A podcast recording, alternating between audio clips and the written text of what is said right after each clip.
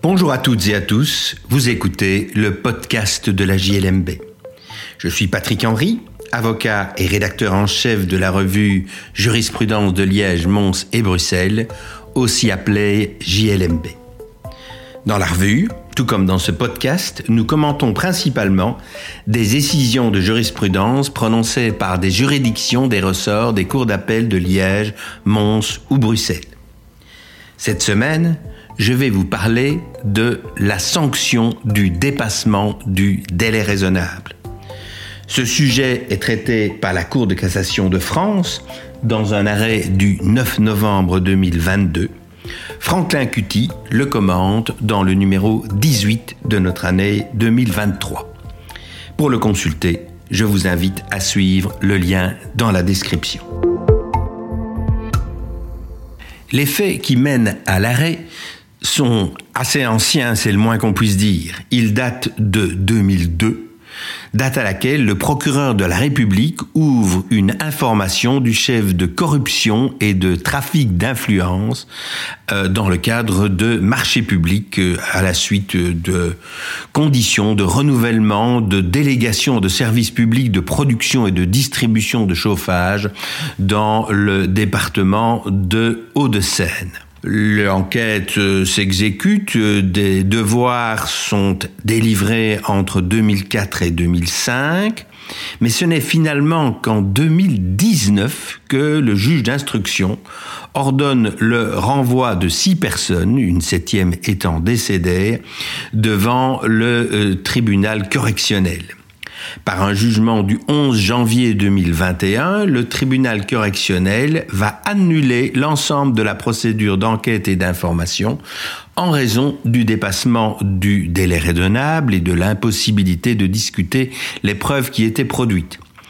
Ce jugement sera confirmé par la Cour d'appel et il est ensuite soumis à la Cour de cassation de France. La Cour de cassation, dans son arrêt du 9 novembre 2022, pose tout d'abord le principe du droit à être jugé dans un délai raisonnable. Celui-ci fonde le droit de tout accusé, une fois que le processus judiciaire a été entamé, d'obtenir une décision dans un délai qui ne le laissera pas dans l'incertitude pendant une période qui soit trop longue. Mais ajoute immédiatement à la Cour de cassation, le dépassement du délai raisonnable est sans incidence sur la validité de la procédure. Il ne peut conduire à son annulation sous réserve des lois relatives à la prescription. Il ne constitue pas en lui-même une cause d'extinction de l'action publique. La méconnaissance du droit à être jugé dans un délai raisonnable ne constitue donc pas la violation d'une règle d'ordre public et elle ne constitue pas davantage la violation d'une règle de forme prescrite par la loi à peine de nullité. La Cour européenne des droits de l'homme n'a d'ailleurs jamais estimé qu'une méconnaissance du droit d'être jugé dans un délai raisonnable constituait une atteinte au droit de la défense. Donc, la méconnaissance du droit à être jugé dans un délai raisonnable ne comprenait pas en elle-même les droits de la défense, ces conséquences doivent être prises en compte au stade du jugement du fond. Et là, la juridiction de jugement doit euh, tenir compte de l'éventuel dépérissement de la valeur probante des éléments qui sont produits, de l'impossibilité pour les parties d'éventuellement les contredire, ce qui peut l'amener évidemment à prononcer une décision de relax. De plus, la trop longue durée de la procédure peut amener la juridiction au niveau du prononcé de la peine à retenir une peine plus douce que celle qui aurait été prononcée normalement, allant jusqu'à une simple déclaration de culpabilité, voire une dispense de peine.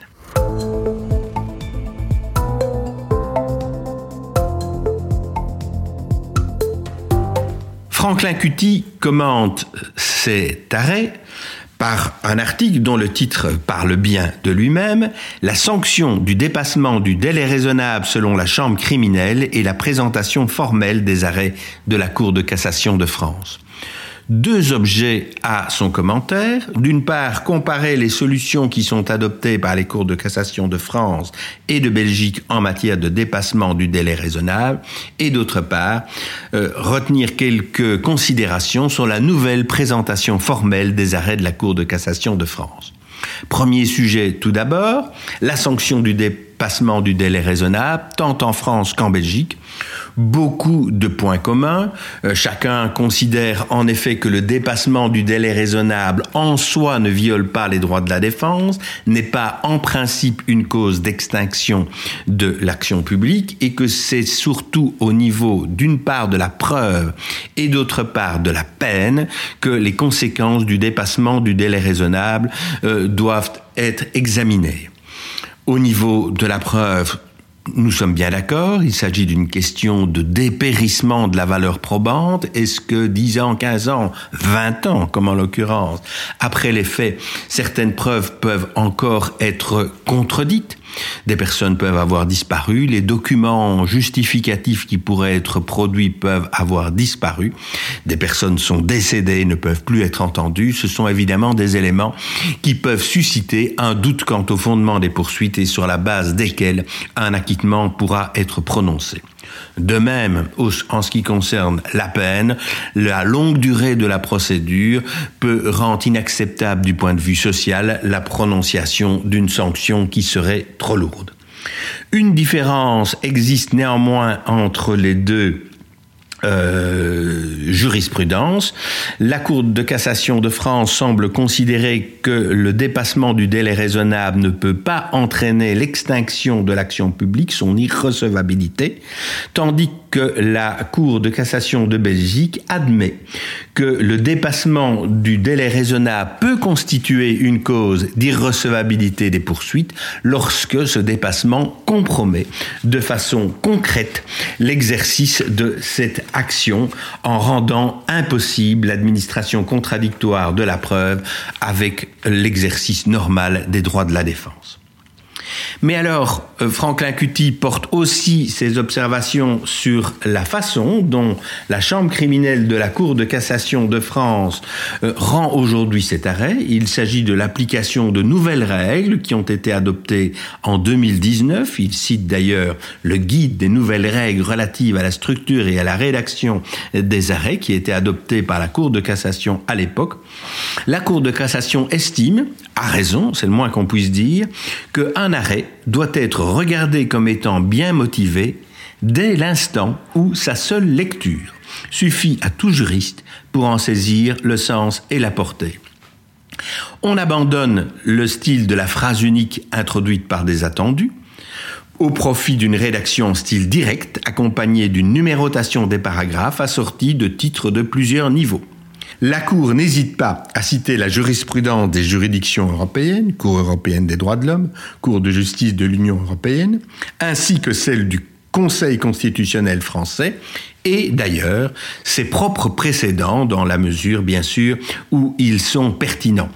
Euh, inscrire l'arrêt qui est prononcé dans la lignée des arrêts qui ont déjà été prononcés sur le même sujet. Voilà donc une pratique nouvelle dont on ne peut que se réjouir. À de nombreuses reprises, nous avons appelé à une plus grande clarté dans le langage juridique de façon à ce que celui-ci puisse être directement compris par les justiciables. On a là une avancée euh, qui est vraiment intéressante et on ne peut que souhaiter que d'autres juridictions, notamment notre Cour de cassation, euh, suivent cet exemple.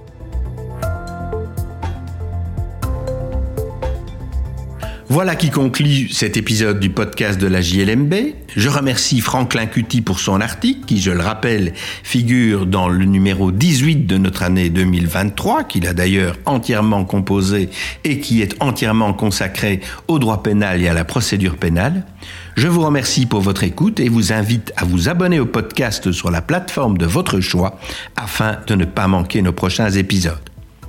À la semaine prochaine pour l'analyse d'une nouvelle décision de jurisprudence.